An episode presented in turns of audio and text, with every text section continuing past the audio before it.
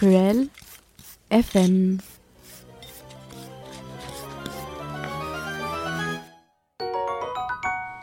Bonjour. Alors aujourd'hui, on va parler de, des statues menhirs au néolithique. Euh, donc il y a Mathéo et moi dans le studio et il y a deux autres étudiantes en master 1 d'archéologie, euh, Elisa et Rachel. Donc je leur laisse la parole. Bonjour à tous. Donc on va vous parler des, des statues menhirs. Euh, donc une statue menhir, c'est une statue qui représente euh, un individu. En fait, c'est euh, une roche sculptée. Et menhir parce que du coup, elle est plantée dans le sol droite à la façon des menhirs, donc un peu logique du coup, statue menhir. Elles sont liées à des sépultures ou une vocation funéraire, ou alors elles sont juste plantées dans le sol comme ça, en guise de décoration. Mais donc elles sont de structure ovale ou rectangulaire, mais elles sont jamais je veux dire, euh, enfin, elles sont juste ovales ou rectangulaires, elles sont pas non plus. Euh, enfin, je sais pas comment expliquer. Elles ont une forme anthropomorphe. Ouais, voilà, c'est ça.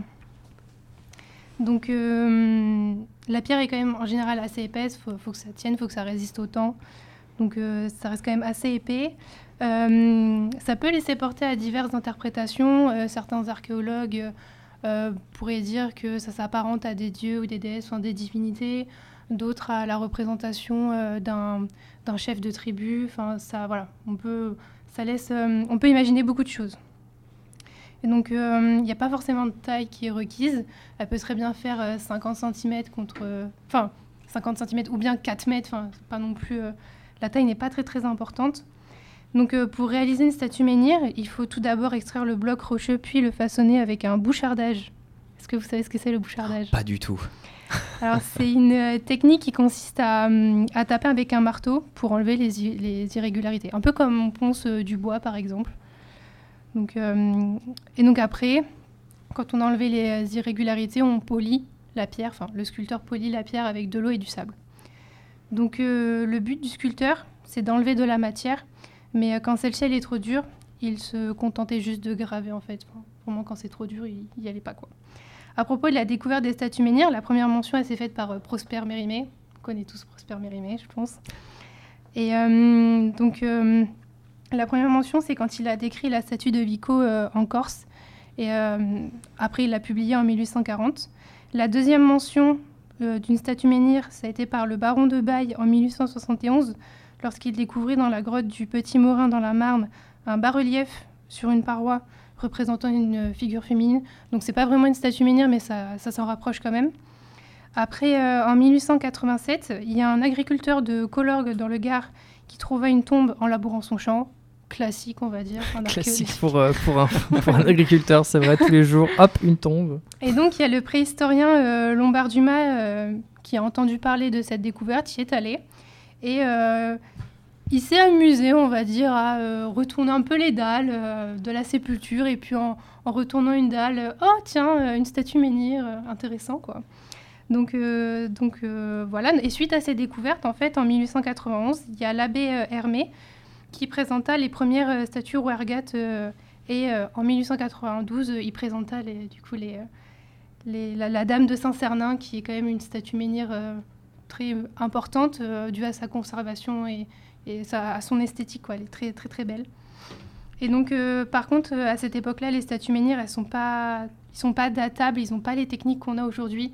Donc, ça, il y a eu un certain déclin des statues menhirs, donc ils sont un peu moins intéressés. En fait, il y a eu un engouement d'un coup, et puis quand ils sont aperçus, ah ben, en fait, c'est pas datable, ben, ils ont un peu laissé ça de côté. Et donc, euh, nous, on s'est concentré sur l'Occitanie parce que ben, c'est là où il y a eu le plus, le plus grand groupe euh, de statues menhirs euh, qui, a été, euh, qui a été révélé, donc les statues menhirs Ouergat. Et donc, il y en a beaucoup, il y en a 61 mais elles sont surtout connues pour leur, pour leur conservation et leur esthétique, et la Dame de Saint-Cernin en fait partie. Et donc, donc, de ce groupe, les statues sont divisées en deux par rapport aux peuples qui vivaient dans la région à l'époque néolithique, puisque rappelons-le, les statues menhirs, ça vient du néolithique. Et donc, on a les statues menhirs rhodésiennes, par les Rhodésiens au nord et les statues menhirs symponiennes par les Symponiens au sud. Les statues menhirs rhodésiennes ont généralement un visage écrasé avec une tête qui rentre dans les épaules, une absence de cou, le corps est presque nu. Euh, et la présence, il y a quand même une présence d'attributs comme la ceinture euh, tressée ou, ou, le baudrier, enfin on verra ça plus tard pour, euh, pour les hommes. Mais Quant aux statues menhirs symponiennes, elles, elles sont beaucoup plus grandes, entre 1m35 et 4m50. Et elles sont souvent représentées avec le, fameux objet que, que je vais présenter là après. Et donc, du coup, donc on a parlé tout à l'heure que les statues menhirs euh, pouvaient représenter des hommes, des femmes, des dieux, des déesses. Mais comment on fait en fait pour différencier du coup euh, ces, ces, femmes et ces hommes? Donc les hommes, eux, ils ont, ben, c'est stéréotypé quoi. Ils ont des armes et donc des flèches, des épées, des haches et le fameux objet décrit par l'abbé Hermé. Et donc en fait, il est décrit comme une pièce triangulaire avec un manteau, avec un anneau, pardon, porté par le, par le baudrier. et il y a aussi une espèce de ceinture donc quand on regarde une, euh, une, statue menhir homme, on voit beaucoup euh, cette, euh, cet objet-là. Donc, et après, pour les femmes, bah, les femmes, elles sont nues. Hein. On, voit, on voit des seins apparents. Enfin, classique aussi. Quoi. Classico-néo, oui, super. Stéréotypé. Donc, donc, et puis, bah, bijoux, colliers, enfin, femmes, quoi. Et donc, donc ces statues menhirs ou représentent en général des dieux et des déesses toute la surface est sculptée, ce qui les distingue d'autres groupes de, ces statues menhirs. Donc il y a beaucoup de statues menhirs. Et après, il y en a aussi en Corse, il y en a dans d'autres pays aussi. Mais après, on n'a pas, on pas, n'a pas précisé la chose. C'est ça, donc, donc, euh, donc voilà, cette, cette très bonne introduction des statues menhirs par, euh, par Elisa. Comme, euh, comme elle a dit, en fait, ces, ces statues, on les retrouve du nord au sud, surtout en Europe de l'Ouest. et donc, bah, ces statues, en fait, elles posaient des soucis euh, aujourd'hui, surtout par rapport à une datation, parce qu'en fait, euh, le phénomène mégalithique, donc quand les hommes utilisent euh, davantage la pierre pour construire des monuments, hein, comme les cairns, comme Karnak, des choses comme ça, en fait, les chercheurs se demandaient si ces statues menhirs venaient avec cet essor-là, ou étaient plus anciennes, ou étaient plus récentes. Alors, il y en a des plus récentes, hein, de l'âge du bronze, mais la majeure partie, du moins dans le sud de la France, euh, donc en Occitanie, comme, euh, comme l'a dit Elisa, en fait, elle comporte un outil qui, qui en fait une, lame. En fait, cette lame appartient à un poignard qui est de type chasséen. Alors bon, c'est une typologie, on a déjà vu ça dans True LFM, c'est le fait de catégoriser certains objets par rapport à une datation particulière. Ils évoluent plus ou moins selon le temps. Et donc cette typologie, elle arrive à la moitié du quatrième millénaire, donc vers 3500 avant notre ère. Et euh, en fait, ce serait, euh, c'est en pleine période donc de cet essor du mégalithisme, donc euh, des cairns et des choses comme ça. Et donc ça paraît totalement finalement de retrouver ce type de, à la fois ce type de construction et puis ce type d'objet sur, euh, sur des parures euh, euh, pour des hommes et pour des femmes, parce que c'est vrai qu'il y a certaines, certaines qui en fait ont été taillées comme une représentation d'un homme et certaines après en fait qui ont subi des modifications pour que ce soit une femme à la place c'est justement ce, poignard chasséen en fait disparaît. Donc euh, ça donne un élément un peu, si vous voulez, euh, ça fait un peu une stratie dans le temps quoi. On se dit à un moment il y a ce fameux poignard, bon euh, milieu du quatrième millénaire, puis bah s'il disparaît, bon c'est plus tardif. Donc voilà. Mais c'est vrai que Elisa elle a très bien dit, en fait, ces, ces statues menhirs, elles ne sont jamais retrouvées, ou très peu souvent, dans un contexte précis. Euh, en fait, elles sont tout le temps en remploi. C'est-à-dire qu'on va la récupérer pour faire autre chose. Donc, comme une dalle de cairn, euh, il y en a d'autres bah, qui servent à combler des trous. voilà, on, va. D'ailleurs, euh, c'est une des dernières découvertes des statues menhirs, donc par une des fouilles préventives de l'habitat du Puech de la Cabane, donc en 2018-2019. En fait, c'est un habitat bon qui est relativement connu, donc qui est constitué d'une dizaine d'unités domestiques qui sont associées à une dizaine de cavités. Et en fait, dans une de ces cavités qui sont appareillées, ça veut dire qu'il y a des blocs qui font des murs, eh bien en fait, ils ont retrouvé, enfin les chercheurs ont trouvé, euh, enfin les fouilleurs du moins, ont trouvé une, une statue menhir qui euh, rentre dans un, une, typologie particulière, euh, qui est la typologie des, des statues menhirs à moustache à accro. Alors c'est très drôle comme ça, mais en fait elles ont des, elles ont des petites moustaches assez, assez rigolotes. alors nous on dit moustache, ça se trouve c'est des tatouages, on sait pas trop, mais du moins elles font entre 1 mètre et 1 mètre 50 et en fait toute la partie de, il y a une partie sommitale et en fait on retrouve deux yeux, un nez et puis ces fameux moustaches et puis des, des des petits digités, comme si on avait euh, des petits bras. Mais finalement, c'est vrai que c'est assez, euh, c'est assez sympa euh, à, regarder. Et, et, donc, Rachel, qui n'a pas encore parlé jusque-là, va vous parler de l'apport des nouvelles techniques donc, pour dater et pour référencer ces, ces statues menhirs. Merci beaucoup Mathéo pour cette petite présentation du pêche de la cabane. Donc effectivement, moi je vais en parler aussi, mais plus euh, d'un point de vue technique, technologique. Euh, qu'est-ce que euh, les nouvelles méthodes et notamment les datations archéométriques ont apporté à l'étude des statues menhirs alors, ce qui est intéressant avec le pêche de la cabane, Mathéo vous l'a dit, elle a été découverte, cette statue, entre 2018 et 2019. Euh, il y a eu des datations radiocarbone de fait euh, sur euh, cette statue. Alors bien évidemment, le radiocarbone ne s'applique pas à la pierre. On ne peut pas dater la pierre. Ça c'est la pierre n'est pas vivante. Exactement. Mais en fait, ce qu'ils ont fait au piège de la cabane, c'est qu'ils ont pris tout le contexte archéologique en fait de cette statue, c'est-à-dire toute la comment dire. En gros, les, couches stratigraphiques dans, lesquelles, dans laquelle était comprise cette statue. Et euh, par chance, il y avait des ossements animaux, donc ce qu'on appelle la faune en fait en archéologie. Et c'est grâce à cette faune euh, qu'a pu être datée en gros cette, euh, cette, statue. Il y a cinq contextes stratigraphiques qui ont pu être datés.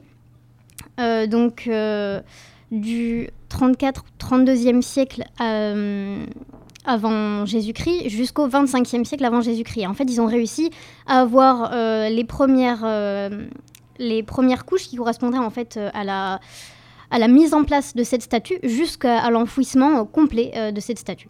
Ce qui est intéressant en fait dans cette datation, c'est que euh, ce qu'il faut savoir, c'est que le piège de la cabane, donc cette statue retrouvée, correspond en fait et appartient plutôt à un groupe, le groupe de Fombouis, qui, d'après les chercheurs, en fait, ces statues ont toutes été, entre guillemets, vandalisées euh, par les néolithiques eux-mêmes à une certaine période. C'est-à-dire que sur la pierre, on peut avoir des sortes de piquetages, de, de, grattage avec des outils, en fait, qui ont totalement défiguré ces statues. Alors, ça correspond à quoi? Eh bien, ça correspondait, en fait, à une période iconoclaste, donc à un moment où on, rejette totalement ces... Euh, euh, ces, statues dans, dans, leur rang social, on va dire, peut-être un rejet de, de certaines, de, certains dieux, certaines croyances.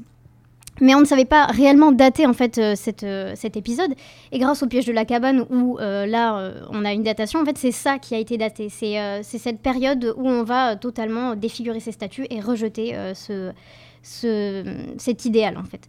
Donc ça correspondrait en gros au, troisième, au début du troisième millénaire avant Jésus-Christ. Donc voilà ce que peut nous apporter un petit peu les, datations radiocarbone au-delà juste d'une datation brute. Eh bien ça peut nous permettre de comprendre un petit peu plus euh, comment euh, ces, euh, ces, sociétés ont évolué dans leurs pratiques. voilà.